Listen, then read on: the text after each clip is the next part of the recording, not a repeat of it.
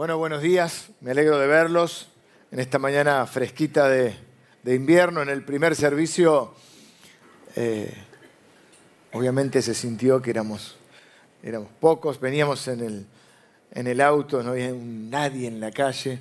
Pero ahora ya comienza eh, al día a arrancar de otra manera. Y ya veo que hay muchos de ustedes que, bueno, han tomado este tiempo para venir y compartir juntos. Y no deja de ser un un hecho, así lo pensaba hoy cuando venía, un hecho no solo espiritual, sino hasta diría sobrenatural. Que hoy, por ejemplo, a las 9 de la mañana, no sé, hubiera 200 hermanos que se reunieron para adorar a Dios y para aprender la palabra, ¿no? Y para estar juntos. Y ahora somos unos cuantos más y también no deja de ser este, un hecho, siempre es un hecho espiritual, pero además un hecho pienso yo, un domingo como hoy sobrenatural, que estemos tantas personas reunidas y también aquellas personas que por algún motivo no, están hoy con nosotros, pero nos siguen eh, a través mm, de nuestro canal de YouTube. También eh, eh, luego queda en la semana también la, enseñanza colgada, como se dice, o, puesta en, en, el canal. Pero para algunos de ustedes que quizá se movilizan de otra manera o les gusta más, también eh, pueden eh, escucharlo en forma solo de audio, por supuesto, en Spotify. Esta semana me escribió un, mandó un mensaje. Eh, yo lo considero todavía parte de esta iglesia, una familia hermosa que se ha ido a vivir a otro país. Y me mandaba una fotito con la compu. Algunas costumbres quedan y estaba ahí con la Salvador y le digo a mi hija, pero esto que es la página, yo no, me dice, esto es Spotify. Y le digo, bueno, le voy a decir también, porque es cierto que a veces uno va en el auto, en el colectivo, en algún lado y puede escucharlo tipo podcast, ¿no? De hecho, también les quiero contar que estamos preparando, ya hemos grabado cuatro y vamos a grabar esta semana de vuelta, todavía no salieron, podcast eh, de liderazgo. Para, para todos ustedes van a estar, también les vamos a ir indicando cuando eh, los, pueden, los pueden ir... Eh, viendo, viendo y escuchando, ¿no? porque tienen también imagen. Bueno, el día viernes tuvimos también el, el con la Cena del Señor eh, y fue una, bendición eh, poder tenerlo juntos. Yo no pude estar porque me había comprometido a un, a un programa de radio. Quería cumplir mi palabra porque ya se lo había pospuesto el viernes anterior y bueno, me había comprometido y tenía que estar y hay que cumplir la palabra. Así que estuve ahí también eh, compartiendo una, palabra y un lindo momento eh, con la gente de, de la radio y también, no sé, porque era también por redes y qué sé yo. Pero bueno, lo importante es que estamos juntos hoy, que podemos mirar eh, la palabra de Dios en esta serie que hemos llamado Orando como Jesús. La idea es profundizar nuestra vida de oración. No van a ser nunca, y menos de mi parte, sermones de culpa sobre ningún tema, y menos sobre la oración. No estamos para acá si güey, Jesús oraba y ustedes no oran, y tienen que orar más, y por qué no oramos. No, no, no. Eh, la, idea de esta serie es recordarte o decirte lo grande que es Dios y lo maravilloso que es tener la posibilidad de acercarnos a Él como nuestro Padre, abrirle nuestro corazón, ¿eh? Eh, alinearnos con Él y encontrar en Él ayuda para nuestra vida. ¿Mm? No es una imposición, no es una carga, no es algo que deberíamos hacer, es una oportunidad, una bendición, un privilegio que tenemos. Y estamos viendo a Jesús porque es nuestro modelo de vida. Y entonces estamos viendo las oraciones de Jesús. Jesús, esta es la tercera enseñanza de esta serie. El primer domingo solo introduje la serie viendo que Toda la vida de Jesús está atravesada por diferentes cosas. Está atravesada por la presencia del Espíritu Santo. Eh, Jesús, hombre, necesitaba funcionar en el poder del Espíritu Santo. Él mismo dice, el Espíritu Santo está sobre mí, Dios me ungió para sanar a los enfermos, para libertar a los cautivos, para dar vista a los ciegos, para predicar a los pobres. Comienza a toda su vida estar trazada por eso. Su vida también está atravesada por la oración. Jesús hacía de la oración algo, no solamente cuando te vas, había momentos, Porque hay muchas oraciones registradas en la Biblia. Algunas son cortas, algunas son largas, algunas son en público, algunas son privadas, algunas son en voz alta, algunas son en silencio, algunas son grupales, no sé si lo dije, algunas son eh, aislados. Mm, queremos a veces que la oración es solamente irte a un monte y quedarte ahí solo. No, no, Jesús de repente estaba caminando y, hay oraciones de alabanza, hay oraciones de gratitud, hay oraciones de intercesión cuando pedís por otro. Eh, hay diferentes tipos de oraciones que Jesús hacía. Lo primero que vimos y resaltamos es que de todos los títulos, de todas las opciones que tenía Jesús para eh, caracterizar a, Dios, la que Él elige es caracterizarlo como Padre. Y decirnos, ustedes tienen un Padre que sabe cuáles son sus necesidades. Un Padre personal. Habíamos visto que en el Antiguo Testamento solo 14 veces, solo 14 veces, en 39 libros se menciona a Dios como Padre y Padre de una nación. Pero en el Nuevo Testamento tiene 27 libros, pero en cuatro, en las cuatro biografías de Jesús, Jesús se refiere más de 60 veces a Dios como Padre. Y ya no como Padre de una nación, sino como un Padre personal que sabe hasta el último detalle de tu vida, hasta cuántos cabellos tenés en la cabeza. El domingo pasado yo cuando preparé esta serie no, estimo, estimo la duración aproximada, tampoco me limito y tampoco estoy mirando el calendario todo el tiempo, así que justo el domingo pasado tocaba el Padre Nuestro y era el Día del Padre. Y vimos la importancia que tiene un padre en la vida de una persona, el impacto positivo, por favor apaguen los celulares, el impacto que tiene en la vida de una persona la figura de un padre, para bien, para mal, regular, lo que fuera, pero es algo que te marca. Y vimos cómo Dios no es un padre, es el padre. Vimos las características del Padre. Cuando a Jesús le preguntan o le piden que les enseñe a orar. Hoy quiero ver, hoy, el domingo que viene, y algunos estos domingos no sé si vamos a, a ir dividiendo, vamos a ver oraciones de Jesús en los momentos más difíciles de su vida, porque quizás son los momentos donde más orás. Esta va a ser una oración larga. Jesús tuvo oraciones cortas. Padre, gracias porque me oyes. Yo sé que siempre me ves, pero lo dije por los que estaban acá. En otro momento ve una situación que hasta le causa cierta gracia, dice, te alabo, Padre, porque escondiste los misterios, estas grandes cosas, las escondiste de los sabios y se las diste a los niños. Oraciones así, pa, pa, cortitas. A veces le decía en grupo, bendijo el pan, bendijo esos peces y, se produjo el milagro de la, el de la multiplicación, caminó sobre las aguas. Pero ahora vamos a ir a Mateo capítulo 26, en lo que se conoce como la oración del Getsemaní.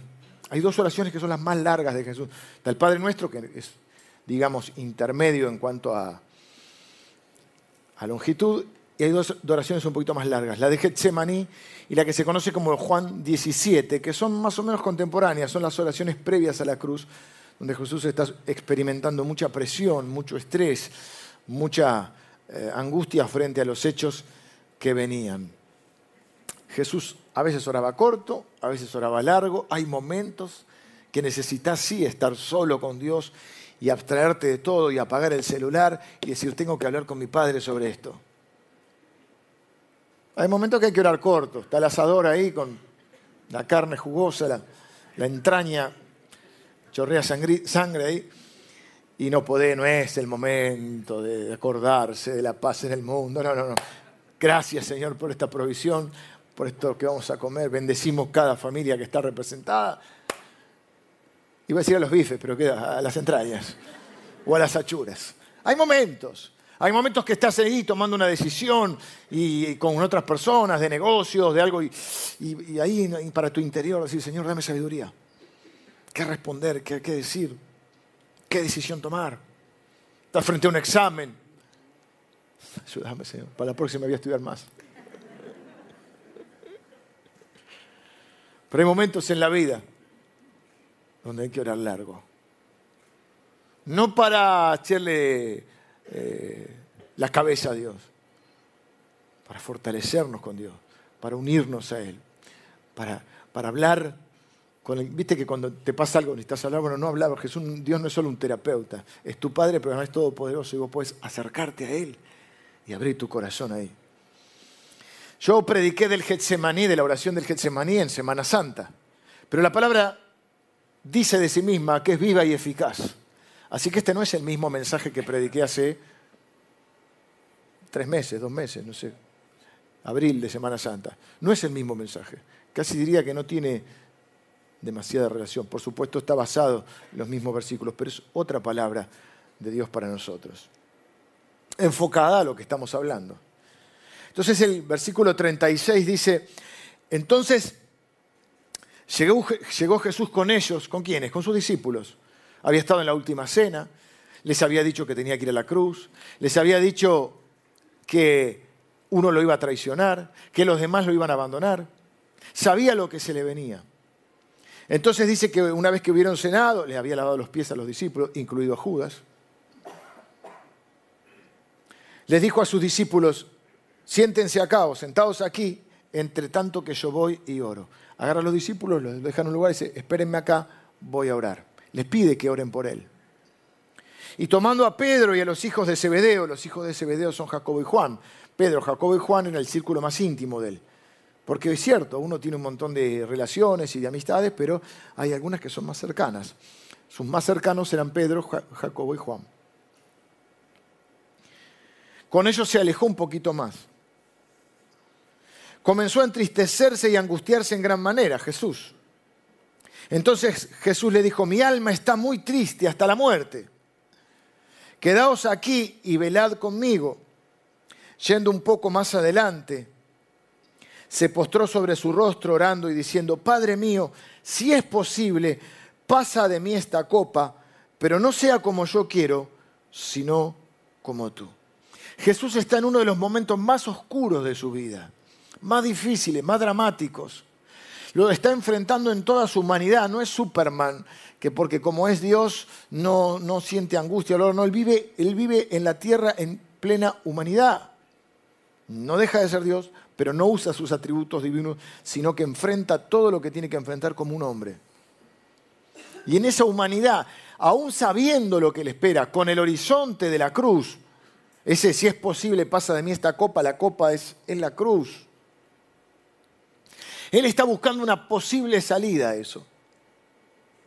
Está tirándose la última carta diciéndole, Dios, si hay otra forma de hacer esto, ese es mi deseo, pero no como yo quiero, sino como tú.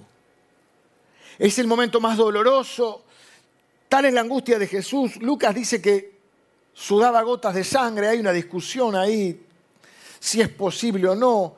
Algunos científicos o médicos dicen que hay una situación tan extrema de estrés que solo algunas personas en la historia de la humanidad pueden vivir, que pueden sudar literalmente sangre para el caso no es determinante si eran gotas como de sangre o gotas de sangre. Lo cierto es que es un momento tan extremo que él dice, yo estoy angustiado hasta la muerte.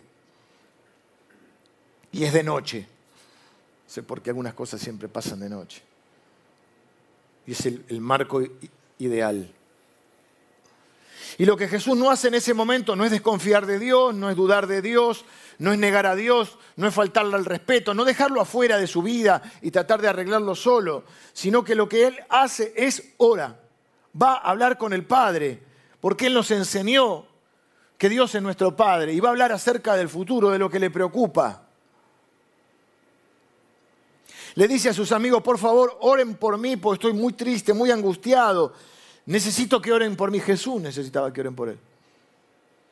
Y dice, pero yo también necesito orar. Y cuando uno se siente solo, cuando uno sufre, cuando uno está enfermo, cuando uno siente que no tiene ganas de vivir, cuando la vida se hace de noche, o se te viene la noche, diríamos en Argentina, usted y yo tenemos que hablar con el Padre. Y eso es lo que Jesús hace. Y lo que me llama la atención de esta oración es que en realidad no es una oración, son tres. Porque Jesús ora tres veces no ora una vez. Y no ora tres veces para convencerlo a Dios. No ora tres veces oraciones diferentes. Ora tres veces la misma oración.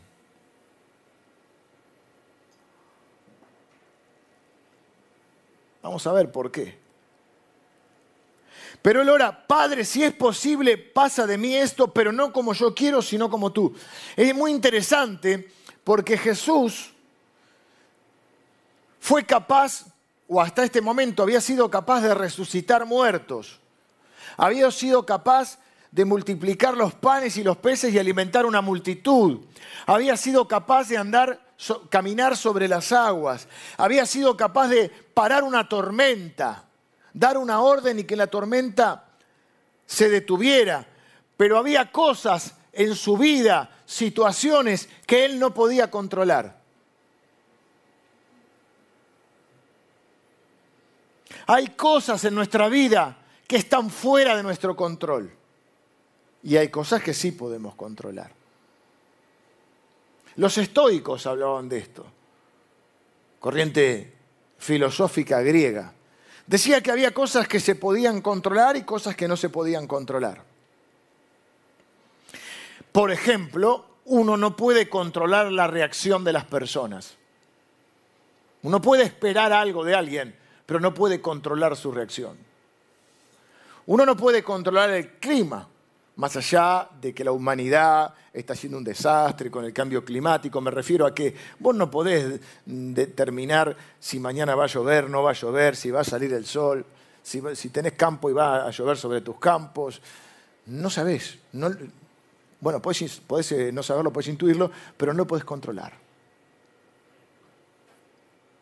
No podés controlar cosas de tu futuro, no podés controlar situaciones que te van a ocurrir.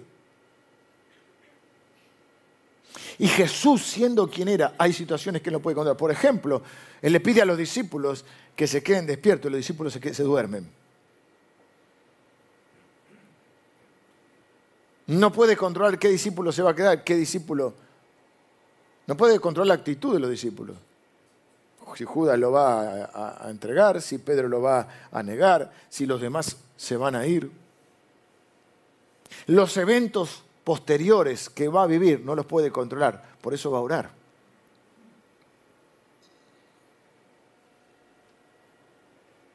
¿A cuántos de ustedes les gusta tener el control? Yo me di cuenta que nunca tuve la vocación ni tengo la vocación de control, porque también está el que quiere controlar la vida de las personas. Está relacionado con la manipulación. Algunos papás incluso quieren controlar la vida de sus hijos de tal manera que los ahogan y no se dan cuenta que en el amor hay, una hay amores que matan, pero hay amores que ahogan. Y hay amores que no preparan para la vida. Y, y, por estar queriendo controlar toda su vida, aún sus decisiones, no los vamos preparando para la vida, para que crezcan, maduren y tomen sus decisiones gente controladora. Hay, parejas donde uno quiere controlar al otro todo el tiempo. Controla el celular, controla la vida, dónde estás. Pero la ilusión es un control. No tomé el café todavía. El control es una ilusión. Pensemos en el COVID. Ahora ya medio que pasó, nos olvidamos, aunque no es cierto que pasó. ¿eh? Conozco un montón de gente con COVID. Y algunos pegan todavía, vacunados y todo pega. El COVID nadie lo esperaba. Nos quitó el control. Hay gente que tenía la boda, el casamiento con fecha, con la, la fiesta reservada, la quinta reservada o la fiesta. Hay chicos bueno, como mi hija no pudo hacer el último año de la secundaria, lo hizo, pero no pudo tener su fiesta de graduación. Eh, ensayamos ahí una pequeña fiesta. Hay otros que entraron en, en un estrés, una desesperación porque no podían ir a la peluquería. Pero hay otros que entraron en desesperación porque no podían salir a trabajar y son trabajadores de los que ganan el mango día a día, por así decir. Todos trabajamos todos los días, pero digo que el pago es diario, porque son ese tipo de trabajos que se pagan en el momento y no podían salir a trabajar. De repente no podías ir al cine cuando querías o a comer cuando querías. Bueno, te la bancás, todo te lo bancás. Pero no podías ir quizá a ver a tus papás por miedo a contagiarlos o a tus abuelos. Parecíamos radioactivos. Perdimos el control. Algunos perdieron seres queridos, algunos perdieron la vida y estaban sanos.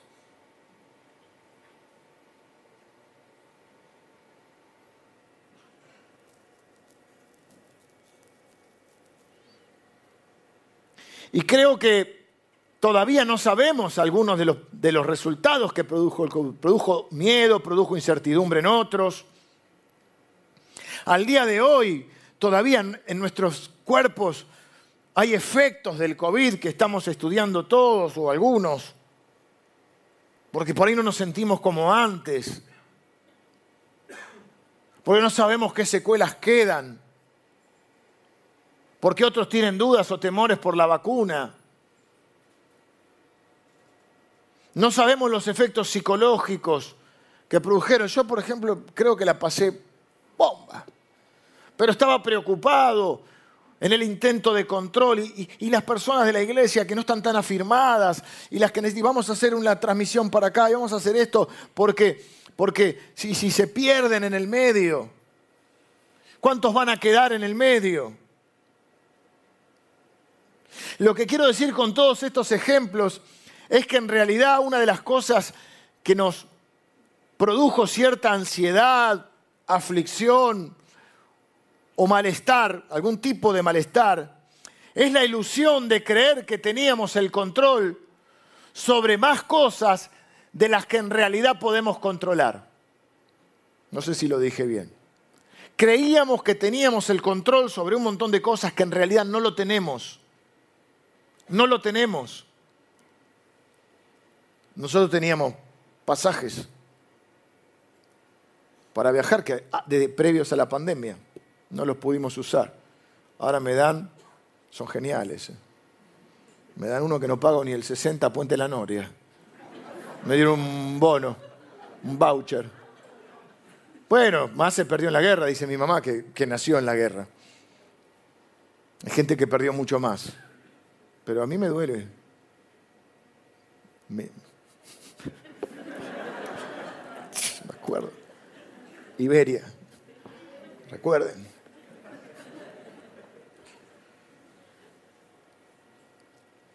La falsa idea de pensar que controlamos más de lo que realmente controlamos, sobreestimamos nuestra capacidad de control.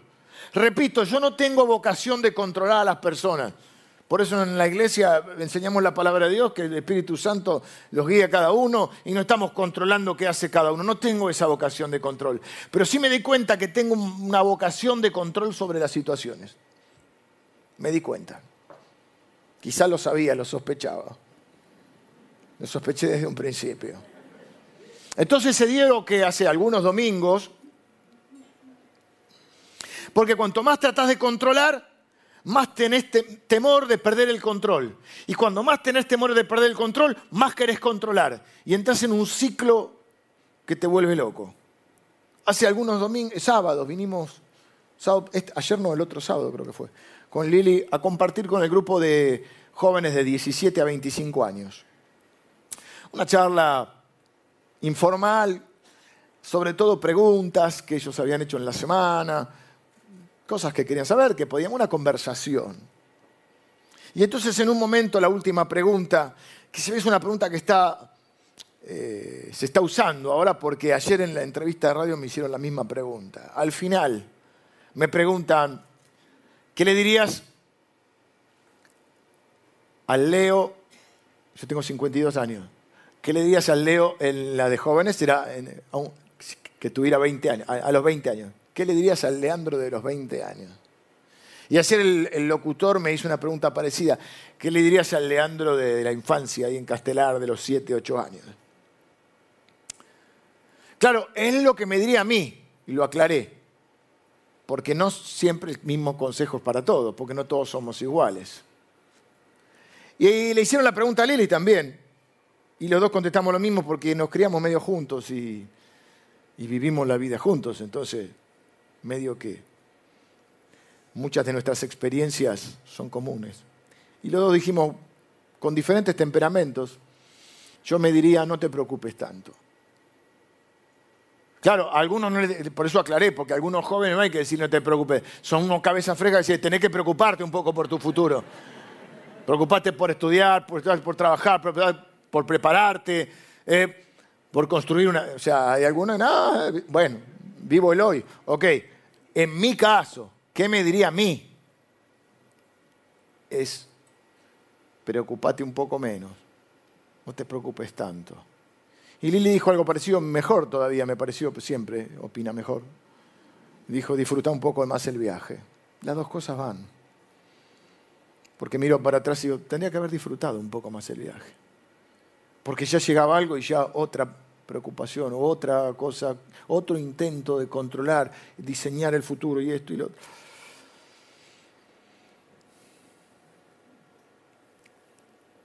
Y Jesús nos enseña una oración que muestra las palabras más poderosas de fe. Porque en nuestras oraciones tenemos que dejar que Dios sea Dios. Nadie le dice a Dios lo que tiene que hacer, ni siquiera el Hijo, porque para eso es Dios. Pero a veces cuando Dios no contesta como queremos, nos enojamos, lo castigamos, no voy más a la iglesia, no te hablo más, eh, no, Dios no me quiere, me dejó, te dejó de lado, no sé, todas esas cosas. Y la oración cristiana tiene dos aspectos que nos enseña Jesús. Por un lado, le habla al Padre respetuosamente, humildemente, pero honestamente, sinceramente, el propio Jesús, sabiendo él que para esto había venido, para ir a la cruz, sabiendo todo lo que, porque a veces nosotros ni siquiera sabemos qué va a, qué va a pasar en el futuro, pero él sabiendo aún lo que va a ocurrir, le dice, Padre, ¿hay alguna posibilidad de que no sea así? De que, sea, de que hagamos esto de otra manera? Porque en toda su humanidad no quiere pasar por eso. Pero, ese pero es tremendo y poderoso, pero no lo que yo quiero, lo que vos quieras. Y algunos lo pueden interpretar como falta de fe. Yo he escuchado alguna vez que dicen, no, bueno, el que ora que se haga tu voluntad es porque no tiene fe, hay que pedir con fe que Dios va a hacer lo que yo quiero. Vos decís, ¿acaso Jesús no tenía fe? Esa falsa creencia de que si tenés fe no te va a tocar ningún momento de sufrimiento, de dolor, pare de sufrir. Jesús dijo, en la vida hay sufrimiento. Entonces Jesús no tuvo fe porque a Jesús le, le pasaron todas las experiencias humanas.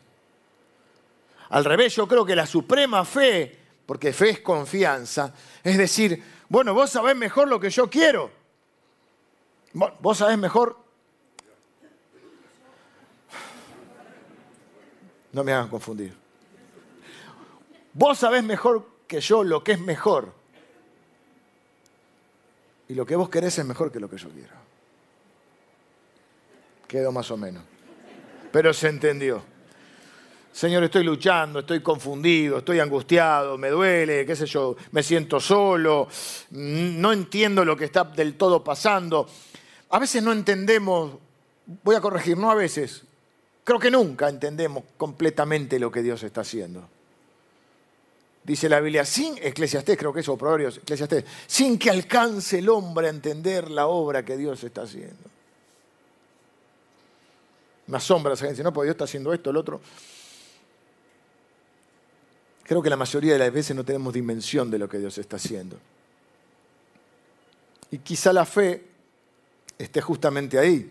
Señor, no sé lo que estás haciendo más, aún yo no lo entiendo. Tengo, estoy confuso con esto. Estoy dolido, estoy angustiado, estoy preocupado. Eh, este es mi deseo, con honestidad. ¿Qué padre sería que no pueda escuchar una oración honesta? Dios no quiere que nosotros escuchemos oraciones armadas donde digamos lo que ya sabemos del manual, sino lo que nos pasa, lo que sentimos. Esa es la oración. Pero después está ese, que a veces lo hacemos por obediencia, por convicción, por momento de ataque de fe, pero se haga tu voluntad. La, oración incluye las peticiones, no es solo pedir la oración, incluye las peticiones. Pero también hay, hay una petición en humildad y hay una sumisión, decir, pero no lo que yo quiero, lo que tú quieras, Señor. Te van a lastimar, podés enfermar, quizás te sientas solo, quizás no puedas pagar tus cuentas. ¿Y qué vas a hacer? Creo lo que mejor que puedes hacer es ir y decirle a Dios cómo te sentís, cuáles son tus miedos, tus deseos, tus luchas, y luego digas, pero no sea lo que yo quiero, sino lo que tú. Porque cuando orás así, le estás diciendo a Dios, yo entiendo que vos estás a cargo de la, de la situación, que la situación no se te fue de las manos, aunque a mí se me está yendo de las manos.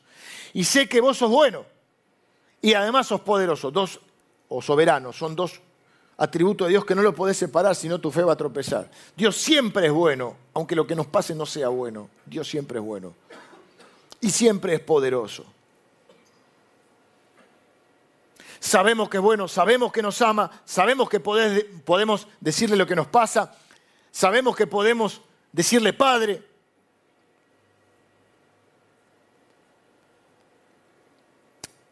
Vuelve Jesús de orar. Vino luego a sus discípulos, versículo 40, y los halló durmiendo. ¿Ven? No puede controlar, les pidió que oren, no puede controlar la reacción de los demás. Y le dijo a Pedro, así que no pudiste velar conmigo una hora. O sea que ¿cuánto oró la primera oración? Una hora. Velad y orad para que no entréis en tentación, el espíritu de la verdad está dispuesto, pero la carne es débil. Versículo 32, otra vez fue y oró por segunda vez. Volvió a orar. Porque ese hágase tu voluntad, ese entregar el control, a veces requiere más de una vez. Porque ¿qué oró la segunda vez? Lo mismo, Padre mío, si no puede pasar de mí esta copa sin que yo la beba, hágase tu voluntad. La rendición a Dios, el entregarle el control, la confianza a Dios, o poner nuestra confianza, porque se haga su voluntad, es poner realmente la confianza en Dios. A veces lleva tiempo, porque mucha gente cree que la oración es para cambiar a Dios. Cuando la oración es para cambiar a Dios, vos podés, no es que oras muchas veces para cambiar a Dios, porque fíjate que Él no ora con nuevos argumentos, ora lo mismo. Si la oración se trata de no cambiar a Dios, se trata de cambiarme a mí, entonces voy a tener que orar unas cuantas veces, porque a veces de una no puedo.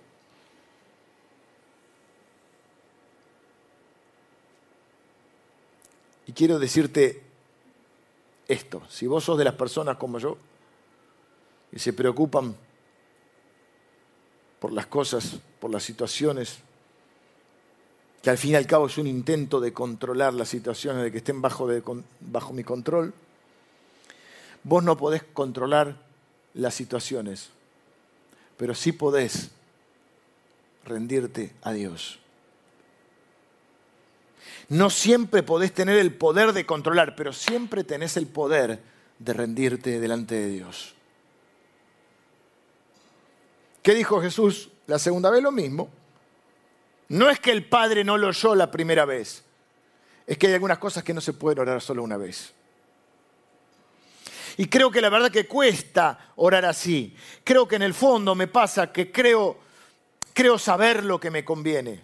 Y cuando voy en la oración, en realidad voy con la esperanza de que Dios haga lo que yo quiero. En el fondo creo tener claro lo que me conviene, salvo algunas situaciones muy más particulares. En general creo saber lo que me conviene y lo que necesito. Y parte de mi oración va con ese énfasis. Señor, creo, ni siquiera creo, Señor, necesito esto. Señor, dame esto. Señor, te pido esto. No está mal pedirlo. Lo que es difícil, por eso hasta el propio Jesús tiene que orar tres veces. Es esto que les dije hoy, medio que me salió más o menos, es confiar en que Dios sabe mejor que yo lo que es mejor, lo que me conviene, lo que necesito. Y no nos gusta, o a mí no me gusta cuando Dios no está de acuerdo conmigo, y puedo sentir que me falla, puedo sentir que, que no va a cuidar de mí. Vos siempre podés orar presentando tus deseos. La Biblia dice, sean conocidas vuestras peticiones delante del Señor con toda oración y ruego. Padre, estoy sol, soltero o soltera, me gustaría casarme, formar una familia. Tiene nada de malo, podés pedirlo así. Y después decir, Señor, pero que sea tu voluntad en mi vida. Apa. Una pareja que dice, Señor, queremos ser padres, queremos tener un hijo, nos está costando, nos gustaría tener la bendición. La Biblia dice que son bendición de Dios los hijos, los que tenemos hijos sabemos que son la bendición más grande de la vida. Señor, nos gustaría ser padres, pero que sea tu voluntad, no la nuestra. Fácil de decir, difícil de hacer. Nadie quiere enfermarse.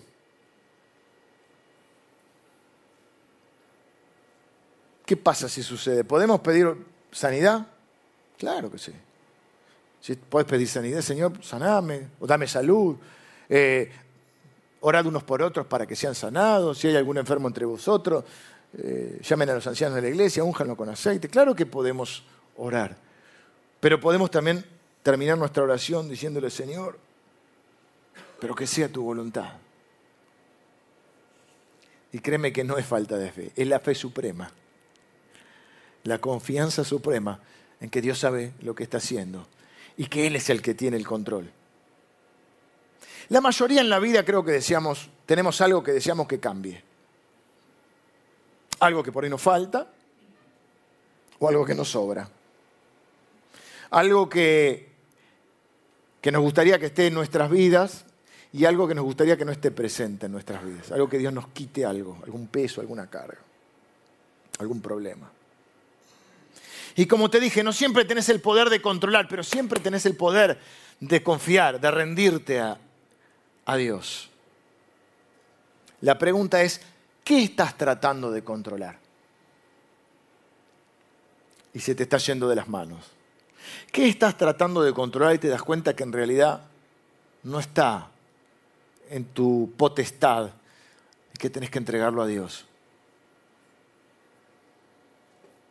Tu trabajo, tu futuro. A veces nos agarran miedos. Por... Los miedos siempre varían con, la, con las edades. Y yo mismo los he enseñado, pero lucho con lo mismo. El miedo es un falso profeta. Que siempre miedo siempre es futuro, ¿no? Nunca es presente, siempre es futuro. Siempre es miedo a algo que suceda. Es un falso profeta que te anuncia Apocalipsis.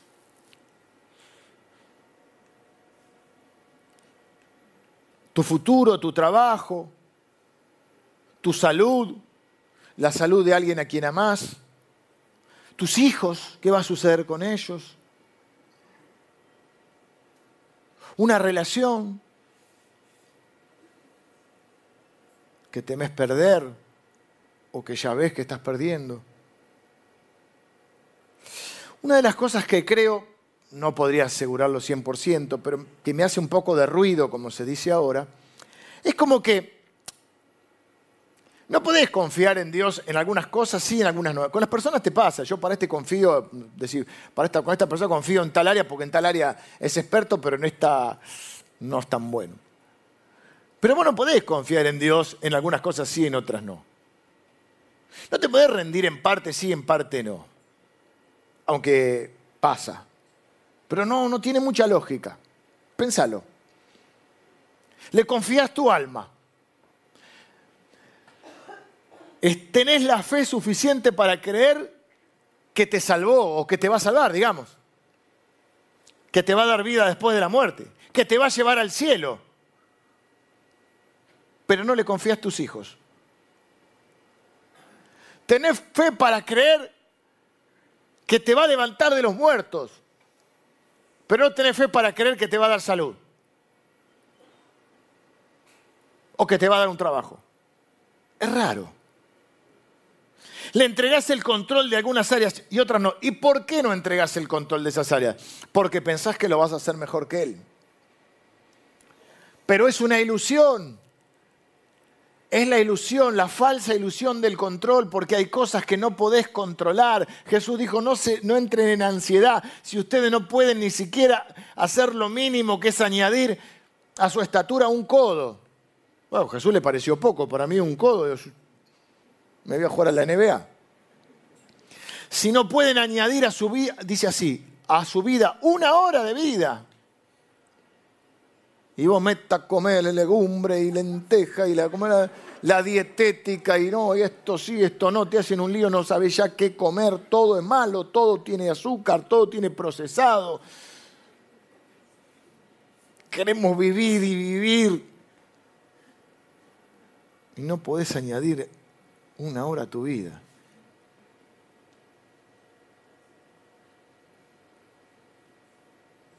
Todos sabemos que nos vamos a morir,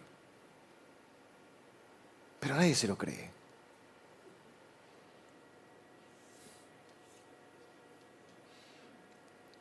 Si crees que Dios es bueno, Jesús ora así, hágase tu voluntad. Si crees que Dios es bueno, si crees que te ama, si crees que es más sabio que vos, ora, confía en Él y ora, hágase tu voluntad. Pero es difícil. Por eso oró por tercera vez. Y la tercera vez que dijo, lo mismo. Y dejándolo se fue de nuevo y oró por tercera vez, versículo 44, diciendo las mismas palabras. ¿Por qué sigue diciendo lo mismo? Porque está haciendo ese ejercicio. Está llenándose de fe en esa relación con Dios, hablando con Dios, para poder enfrentar lo que tiene que enfrentar, para poder ceder ese control. Una de las cosas que estoy trabajando, intentando trabajar en mí mismo, es justamente, es decir, voy a hacer lo que puedo hacer y lo que no puedo hacer se lo voy a dejar a Dios. Hace muchos años conocí un misionero, creo que anda por La Rioja ahora, que él decía, lo que está por encima de mi cabeza se lo dejo a Dios. Y yo lo miraba y decía, Dios lo ayuda porque no lo entiende agarraba el auto y se, iba para La Rioja sin nafta. Digo, una vez me contaron que volcó el auto, volvió a, quedar derecho y siguió. No, evidentemente Dios lo ayuda. A mí no se me ocurriría decir, si no tengo cómo, si no tengo, tengo que ver cuánta nafta necesito, cuántos kilómetros. Yo tengo que saber cuántos kilómetros son, cuántas, dónde me voy a quedar. No puedo conmigo mismo. Y él decía, lo que está arriba de mi cabeza se lo dejo al Señor y me voy a dormir. Y yo no puedo dormir. Las noches que me despierto. Y en la pandemia me daba cuenta que aunque la pasé barba, en familia, todo estaba, Señor, y los, hasta que los hermanos y los que no están firmes y los que van a quedar por el camino. Y después dije, bueno, por gracia, a Dios le importa a la gente más que a mí. Voy a hacer lo que puedo hacer. Y el resto lo hará Dios. Aún en lo que puedo hacer necesito el Espíritu Santo, imagínate. Les hablé de los estoicos. Los estoicos decían que había cosas que no podías controlar y había cosas que sí podías controlar. Vos no puedes controlar la, reacción de los demás, pero sí puedes controlar tu reacción.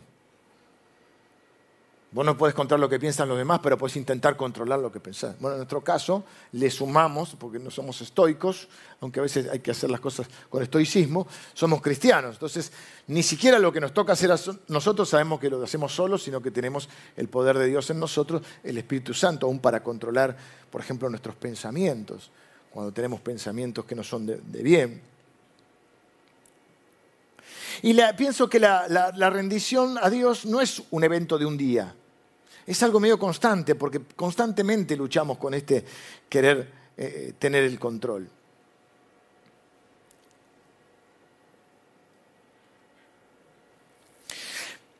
Última frase y ya estamos por irnos, vengan los músicos. Creo que Dios puede hacer mucho más con mi rendición que con mi control. Lo voy a decir de vuelta. Dios puede hacer mucho más con nuestra entrega que con nuestro control. Cuando sos capaz de decir, esto está fuera de mi, potestad, esto está, como te dije, arriba de mi cabeza. Me gustó una frase que dijo un predicador invitado que estuvo hace poco, Fernando Altare. Él dijo, me quedó picando porque él dijo, hay cosas que están arriba de mi cabeza, pero están debajo de los pies de Dios, o algo así.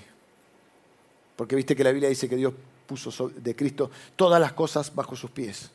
Están sobre mi cabeza, pero están bajo los pies de Dios. Más o menos como las aguas, ¿no? Porque los discípulos se hundían, pero Jesús estaba arriba caminando. Por eso no siempre tenés el poder de controlar, pero siempre tenés el poder de rendirte. Para aquellos de ustedes como yo que se esfuerzan por tener el control y a veces no saben cómo cederlo, escuché a alguien que dijo que la distancia aproximada entre o hasta la rendición total a Dios son 50 centímetros aproximados. Dice Jesús la primera vez que oró, mi alma está muy triste hasta la muerte. Bueno, eh, yendo un poco más adelante, se postró sobre su rostro orando en tierra y diciendo, Padre, Padre mío, si es posible, pasa de mí esta copa, pero no sea como yo quiero, sino como tú. 50 centímetros son los que nos dividen de tener el control a ceder el control y decirle, Señor, Padre mío.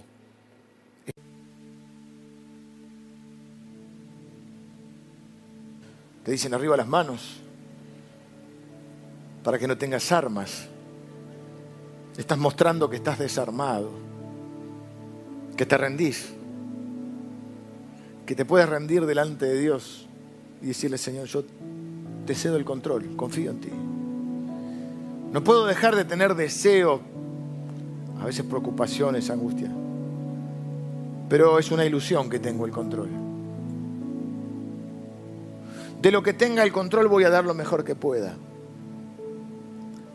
Pero de lo que no puedo, te cedo el control.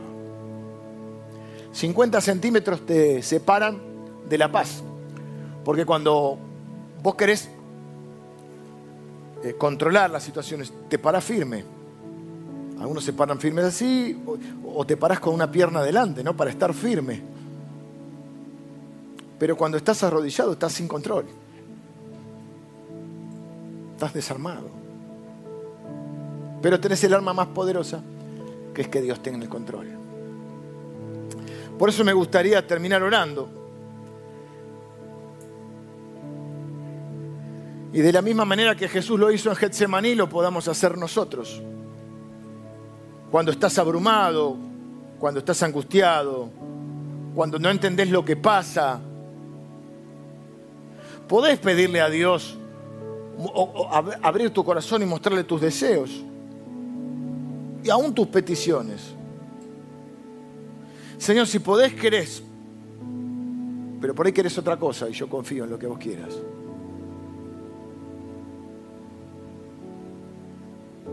Amo esta iglesia.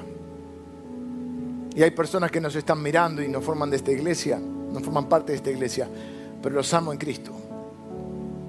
Pero quiero que ores como un cristiano, no como un pagano. Porque no le orás a un, a un mano santa, le orás a Dios. Quiero que ores como Jesús y quiero que oremos como Jesús cuando más duele, cuando es de noche, cuando el sufrimiento es real, porque la muerte también es real, porque el pecado también es real, pero Dios es real. Su amor es real y su poder es real. Quiero que ores como Jesús oró. Porque sabes qué, el mal pasa, pero Dios permanece. El mal pasa, pero Dios siempre tiene la última palabra.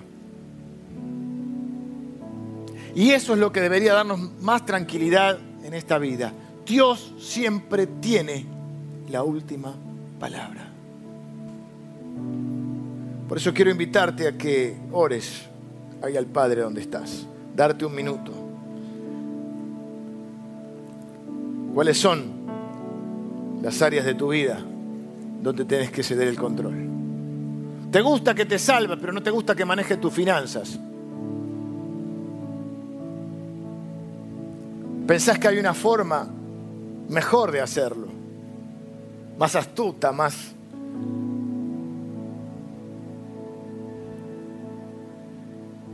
más ventajosa. Lutero decía que había dos conversiones, la del corazón y la de la billetera. Pero lo que tenés no te lo dio Dios. ¿Por qué dudas? Los hijos no te lo dio Dios. La salud no te la dio Dios. La familia no te la dio Dios. Al fin y al cabo de Él son todas las cosas. La vida te la dio Dios. Confíasela a Él. No digo que es fácil. Digo que es posible. Y quizá empiece con un acto casi de obediencia, casi reflejo, donde todavía haya luchas en tu corazón, porque la fe no es la ausencia de la duda, eh, es hacer lo que hay que hacer en medio de la duda. Y cuando vienen estos momentos, tenemos que hacer lo que sabemos hacer, es ir al Padre y confiar en Él. Y luchar contra nuestros miedos, contra nuestras dudas, contra nuestras incertidumbres, contra nuestros desánimos y hablar con el Padre y entregarnos en sus manos, encomendarnos a Él. Quiero darte este minuto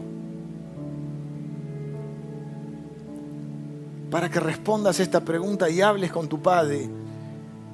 ¿En qué tenés que ceder el control? ¿Qué cosas estás tratando de controlar? y los resultados están a la vista. Oramos.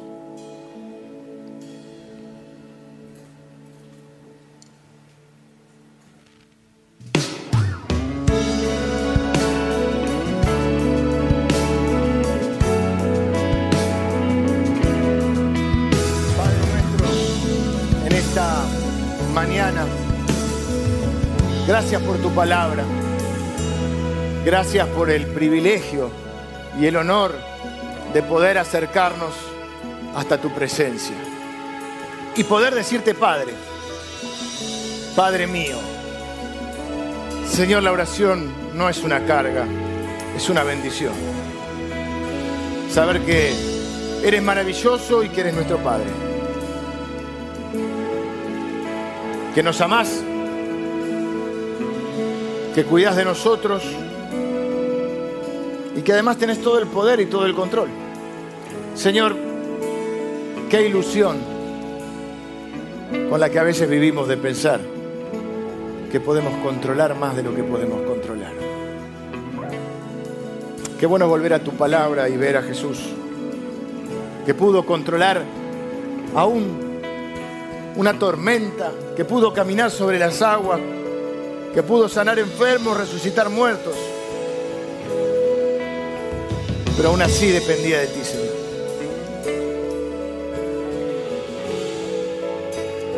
Señor, pienso que si fuiste capaz de controlar los eventos de la historia y de la naturaleza para darnos a tu Hijo, ¿cómo no nos vas a dar también con Él todas las cosas? Pero Señor, a veces no nos vas a dar lo que deseamos, sino lo que necesitamos. Porque vos sabes mejor que nosotros lo que es mejor para nosotros. Por eso, Señor, como no podemos tener el poder de controlar todas las cosas, queremos usar el poder que tenemos para rendirnos, para entregarnos a ti, para confiarte nuestras vidas. Señor, pensamos en áreas de nuestra vida donde nos cuesta entregar el control. Pero te hemos entregado nuestra alma. Hemos confiado en que sos capaz de, darnos vida eterna, de levantarnos de los muertos, ¿cómo no vamos a poder confiar? Que puedas hacer cualquier otra cosa que sea para nuestro bien, para tus propósitos y para los fines de tu reino, Señor. Señor, oro por cada hermano, cada hermana en este lugar y aquellas personas que están siguiendo la transmisión, quizás están de rodillas ahí en sus casas solos Ahí de rodillas es donde encontramos la paz, al otro lado de la preocupación. 50 centímetros nos dividen de la preocupación de la paz. Y es rendirnos ante ti. Así que bendigo a cada persona que hoy se entrega por completo. Señor, ayúdanos a poder hacerlo cada día. No es algo que podamos hacer una vez. Por eso necesitamos ir en oración. Porque cada día nos asalta la preocupación, pero cada día podemos recurrir. Para pedirte no solo el pan de cada día, sino la provisión de cada día, la bendición de cada día. Gracias por ser nuestro Padre. Y gracias por Jesús, que nos enseñó todo esto y además hizo posible todo esto.